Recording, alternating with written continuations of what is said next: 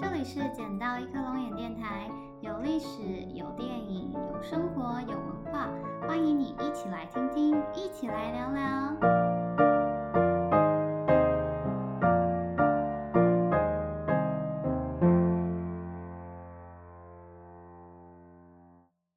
大家好，我是莫妮卡，欢迎来到我们的第十集，也是我们第一季的最后一集。那今天呢，要介绍给大家的呢，是我去年最喜欢的电影中的其中一部，叫做《决战中途岛》。那这是一部呢，我觉得非常符合观众期待的战争片。什么是符合观众期待的战争片呢？就是战斗场面非常刺激的爽片。那这部电影里面呢，虽然有中资，但是我觉得它的立场算是蛮中立的，不会让你觉得说好像很刻意把美军塑造成英雄，然后把日军塑造成反派这样子。基本上就是两个国家在打仗，算是立场还蛮持平的啦。那中间，他其实连美国炸弹失灵跟飞行技术被日军嘲笑等片段也有拍出来，我觉得应该还算是蛮写实的。那这部《决战中途岛》呢，也非常真实的呈现出现代战争跟过去的战争非常不同的地方，那就是呢，不会有那种拿刀拿剑的肉搏战，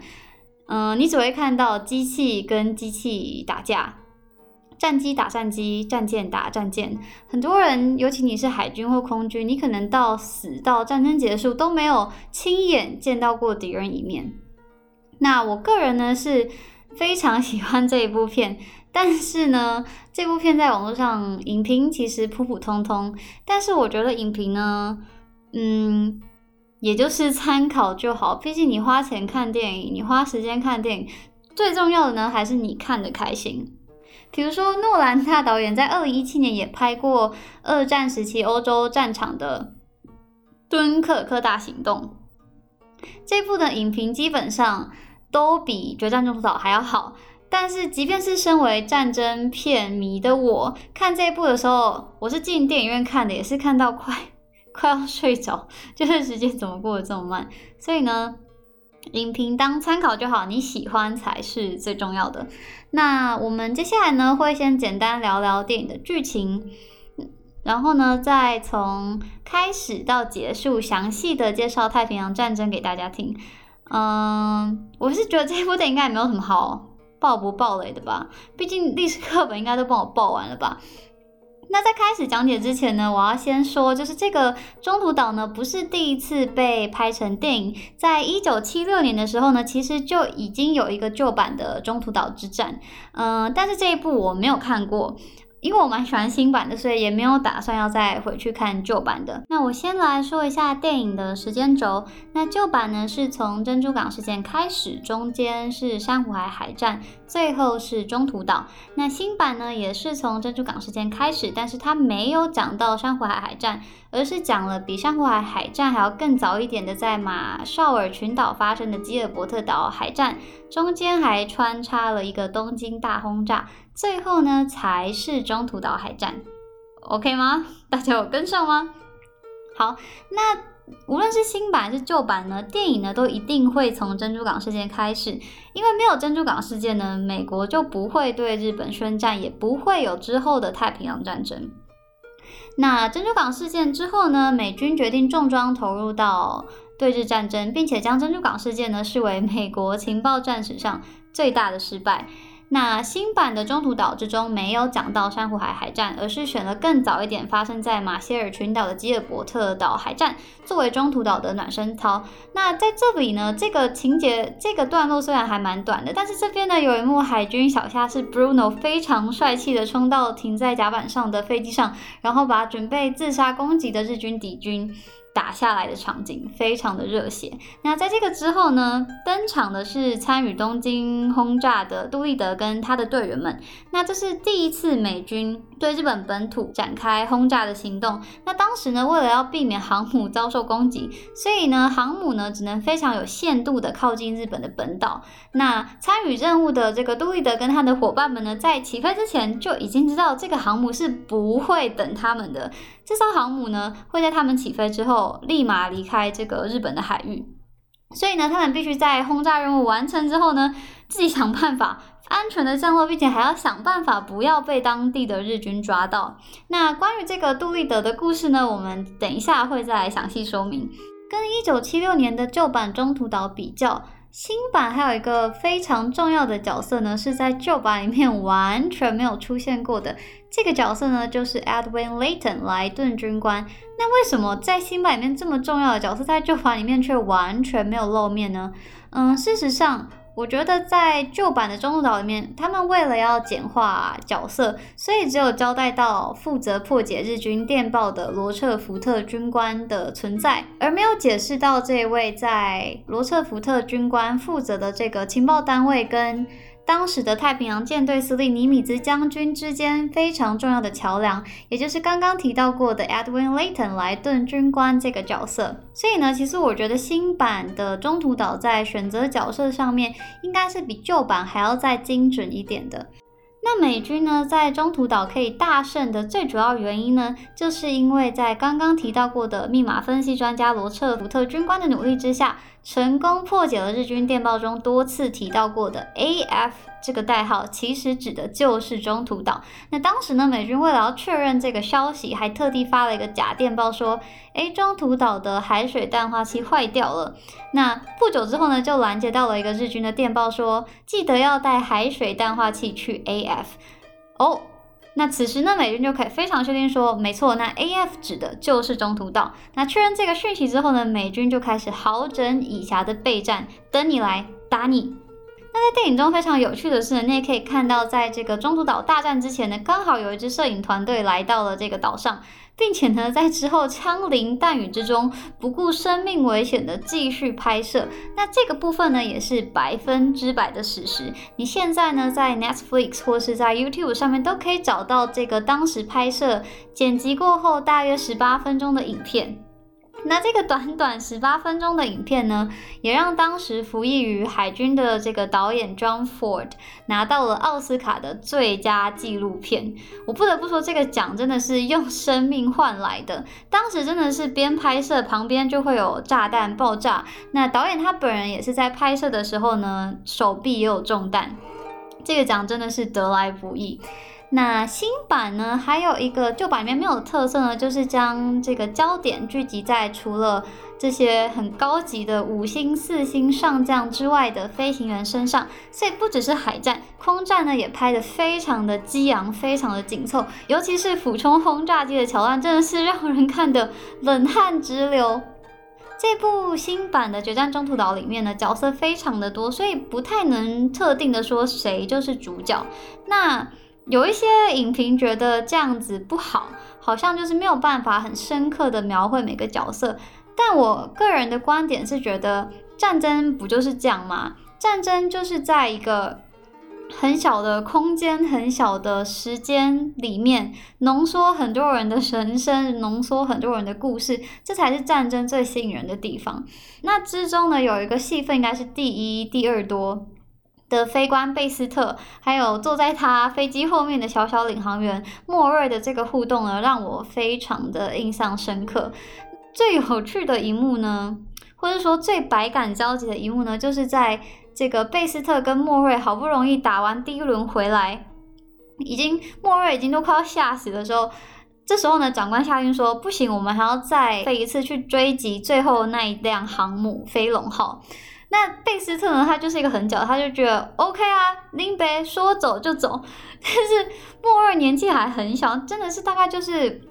国高中生的年纪，他就觉得我都已经好不容易活着回来，你又叫我飞出去，你有没有搞错啊？我真的觉得，如果是一般人的话，当场就哭出来了。那个心情一定是非常害怕、非常无助、非常五味杂陈的。那但是呢，最后莫瑞也是在费斯特的一番鼓舞之下，还是乖乖上了飞机。那这个赌上生命的追击呢，也确实是非常成功的。在最后几幕的时候，你可以看到被追击的飞龙号在一片夜空之下，孤零零的在大海上燃烧。那飞龙号的最高指挥官山口多文于是命令大家弃船，但是他决定他自己要跟着这艘飞龙号一起沉没。那他的部下听到他说这个话都非常的难过，他的副官更是说，那他要跟山口一起留下。此时山口就非常潇洒的说，那我们就一起欣赏月色吧。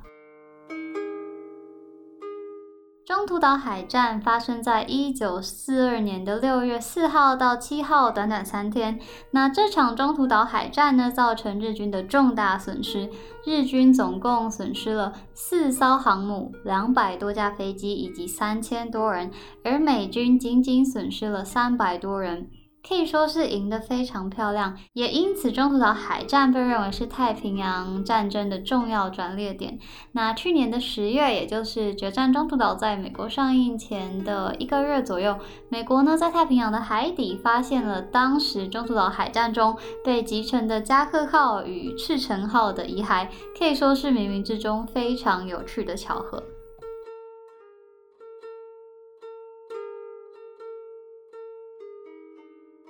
好的，好不容易终于介绍完这个《决战中途岛》这出电影，那接下来呢，我们会详细的介绍太平洋战争。那这里的太平洋战争呢，指的是美国投入到二次世界大战之后发生在亚洲地区太平洋海域的战争。那其实基本上这是不只包含日本跟美国，这是包含所有在太平洋上参与过二战的国家。但是可以说呢，太平洋战争主要还是日本帝国跟美国主要两大势力的战争。那我们先说结果好了。第二次世界大战的日本死亡的人数全部大约是三百万人，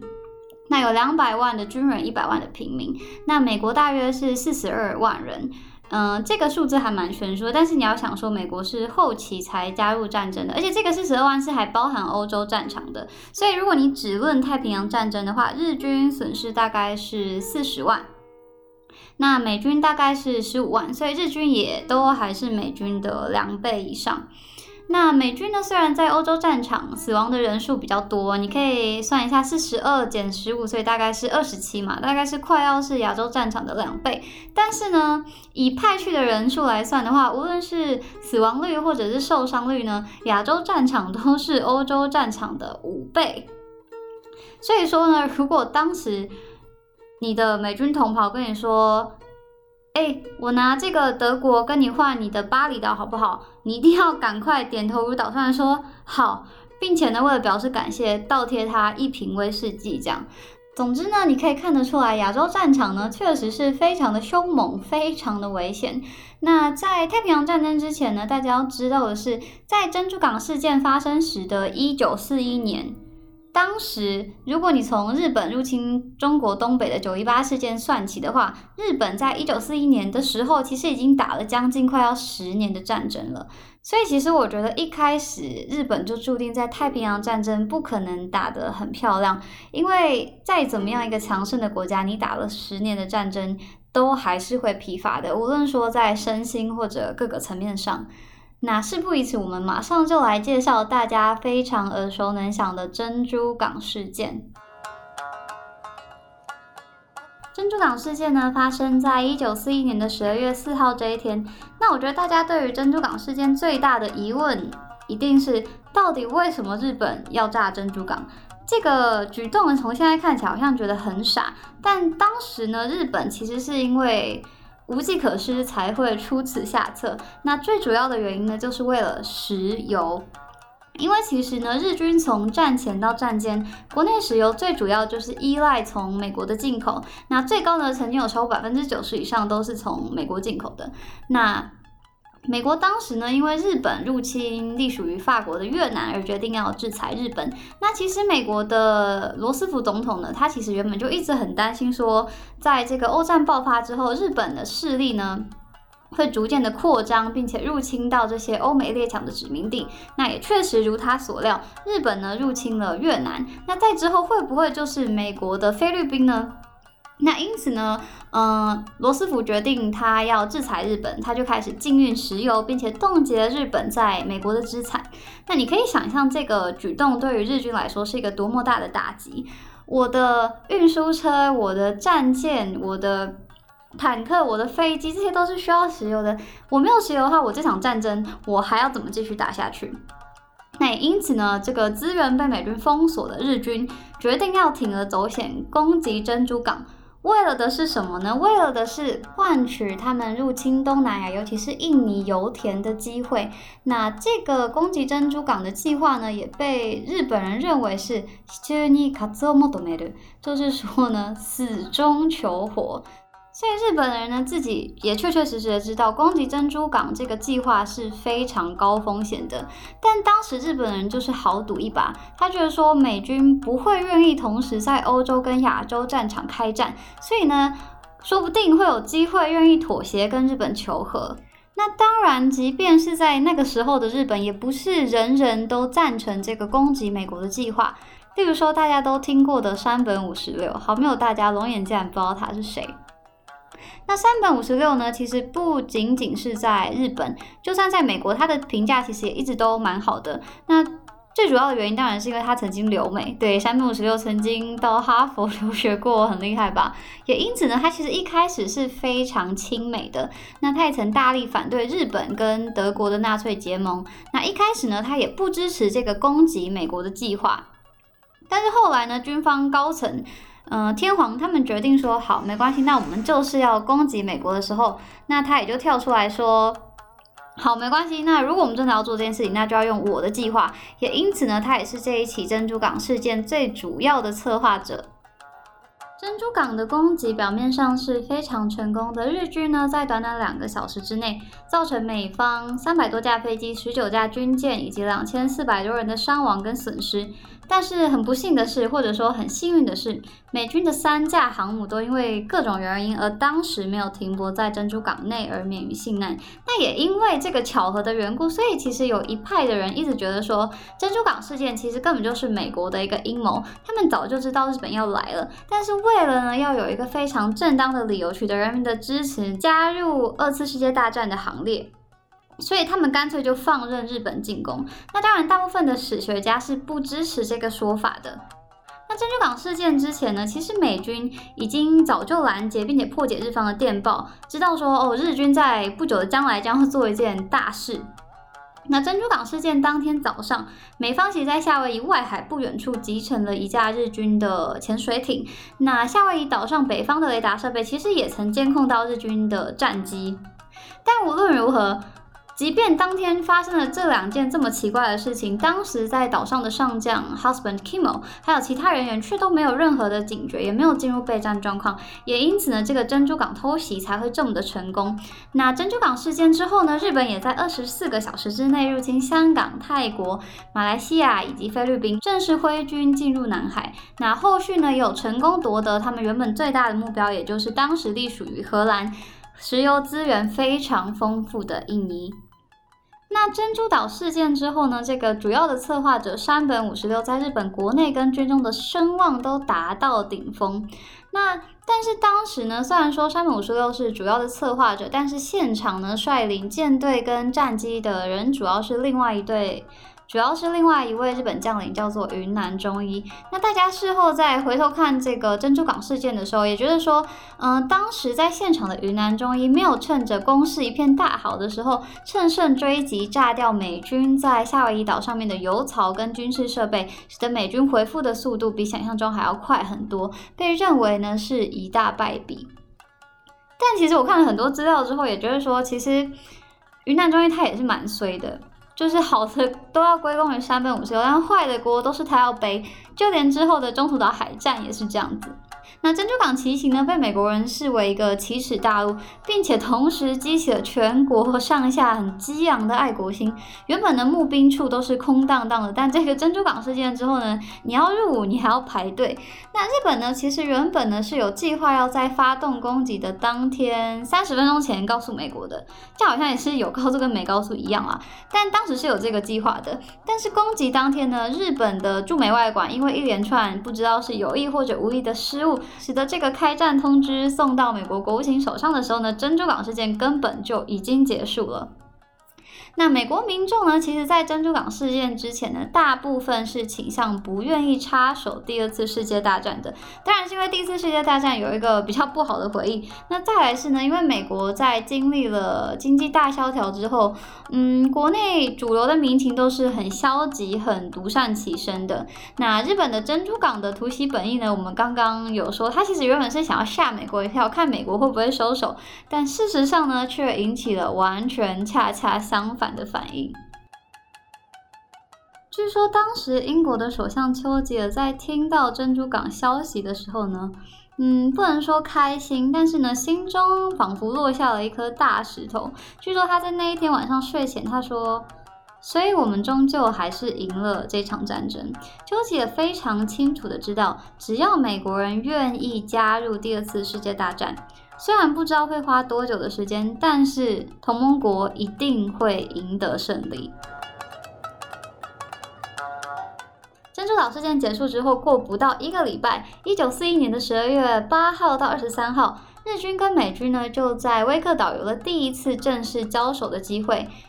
那到了隔年，美军稍作恢复之后呢，在一九四二年的二月一号，美军呢开始回攻马绍尔群岛，包含吉尔伯特岛。那这个呢也是在新版的中途岛里面有提到过的。那两个月之后呢，一九四二年的四月十八号，杜立德中将带领十六架轰炸机，对日本本土开始了第一次的空袭任务，也就是第一次的东京大空袭。那这个杜立德不是会跟动物说话的那个杜立德哦。那杜立德跟他的小队，包含他自己，总共有八十个人。那这八十个人里面呢，在东京大空袭的任务结束之后呢，有顺利安全的飞到旁边的中国，然后安全的降落，并且呢没有被日军抓到俘虏杀死的队员们呢，总共有。七十二个人。那二战结束的时候呢，这八十个人里面呢，有六十一个人还活着，所以大概是四分之三的存活率。我觉得以二次世界大战这么大规模的战争来说，这个小队的存活率算是还蛮高的哦。那杜立德中将呢，跟他的这个小队员们呢，感情非常的好，所以在二战结束之后呢，他们每年都会在美国不同的区域合体的庆祝。那某一年聚会的时候呢，他们就获赠了一套上面写有每个队员名字的酒杯套组。那他们在每年聚会的时候呢，也会把这一年间过世队友的酒杯往下倒盖。那他们还有一个很有趣的约定，是说最后活下来的那两个人可以把呃一瓶。杜立德队长出生年份的威士忌一起享用，嗯，但是大概到二零一六一七年的时候，最后剩下的那四个人就觉得说，啊，不行，我们真的都太老了，我们都已经八九十岁以上，我们不能再等了。所以最后这个四个人呢，决定稍微打破一下这个约定，四个人呢就一起把这瓶威士忌开了。那去年二零一九年四月的时候，最后一位曾经参与这个杜立德带领的东京大空袭的任务的长者，Mr. Cole，以一百零三岁的高龄辞世，画下了一个时代的句点。我觉得你可以想象一下，当每年聚会的时候，你的伙伴都越来越少，然后当你最后成为那个把倒数第二个酒杯倒扣的人，那个心情是有多么的感伤，多么的惆怅，多么的寂寞。那讲完了1942年2月的马绍尔跟吉尔伯特群岛海战，以及1942年4月18号的东京大空袭之后呢，下一场战役呢就是1942年5月4号到8号之间的珊瑚海海战。那这个是旧版中途岛有演到的。那珊瑚海战之中呢，美军跟日军应该算是平手。那两方呢各有一架航母被击沉，一架航母被重创。珊瑚海战的下一个月呢，就是我们刚刚已经。聊了很多的中途岛海战，那中途岛海战呢，发生在一九四二年的六月四号到七号。在中途岛海战之中呢，两方应该算是势均力敌。那日本呢派了四架航母，那美军呢有三架航母外加中途岛，所以大概就是一比一的阵仗。那中途岛海战呢，一开始呢，其实就是注定要失败的，因为日军一开始把中途岛海战是定位为偷袭奇袭，但但但是对方都已经知道你要来了，还偷什么袭啊？那这个除了情报战落后之外呢，日方当时的雷达技术也是落后美军非常多的。那嗯，侦察机涵盖的范围也没有美军广，也没有美军确实，甚至呢，当时东京警告这个太平洋舰队必须注意美军航母动向的电报，竟然也没有传达给当时开着船前往中途岛的南云中一。使日军的将领们呢一直深信美军的航母还在太平洋的西南海域，所以我就跟你说，南云中一很衰，他就是负责背锅的人。那日本终于开到中途岛之后呢，美军也就发动了第一波的战斗机攻击。那第一波战斗机的损失比呢为美军比日军呢是四十比七，诶，所以真的第一波美军的战斗机真的是开出去送死的。那当日本慢慢派侦察机呢，终于发现了美军航母的时候，南云终于就下来，他想说，哎，你们怎么会在这边？那于是呢，决定将炸药替换成鱼雷。那这也就是后来非常著名的鱼雷换炸弹、炸弹换鱼雷的故事。那但是呢，有一些呃历史学家认为说，不管有没有鱼雷换炸弹，不管有没有炸弹换鱼雷，日本都是注定要输掉中途岛海战的。那也没有所谓的像。渊田美金雄所说的决定性的五分钟，那当然美军虽然在中途岛海战大胜，但是也并不是每个方面都做得非常完美无缺。当时呢，从这个两架航母大黄蜂号跟约克城号起飞的战斗机们，其实是在一个没有完整统筹的情况下，各自起飞，各自为阵，完全就是一盘散沙。所以一开始呢。第一、第二波攻击就很快的被零式战机杀得片甲不留。那更夸张的是呢，这些美军战斗机呢装载的这炸药可能多达九成都不会成功的爆炸，这个是真的，而且这个是美军在战前就知道的事情，就是他们测试的时候，大概这个这个炸弹的品质就是这么的烂，甚至呢你在中途岛的电影也可以看到日本人直接呛说，嗯，还好他们的飞机很烂。那美军呢，真正赢得中途岛海战决定性的瞬间呢，是当原本呢已经应该要飞回航母的指挥官 Mikoski，那他决定呢要听信这个直觉追击日本的航母，那并且呢就顺势带领美军的第四批俯冲轰炸机做出致命的一击。那我要再强调一次，就是这个二战时期呢。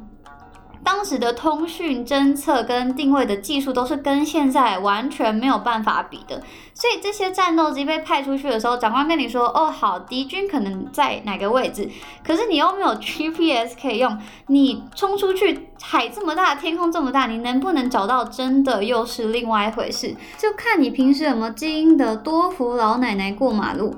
那当时呢，曾经参与这个第四批轰炸的美军飞官，他就回忆说，即便他现在已经七八十岁了，但是他只要闭上双眼，他脑海中还是可以立刻浮现当时他们从高空中俯瞰，然后日军的航母战舰出现在一片汪洋大海之中的模样。所以你可以想象当时的美军飞行员们有多么的兴奋，多么的开心。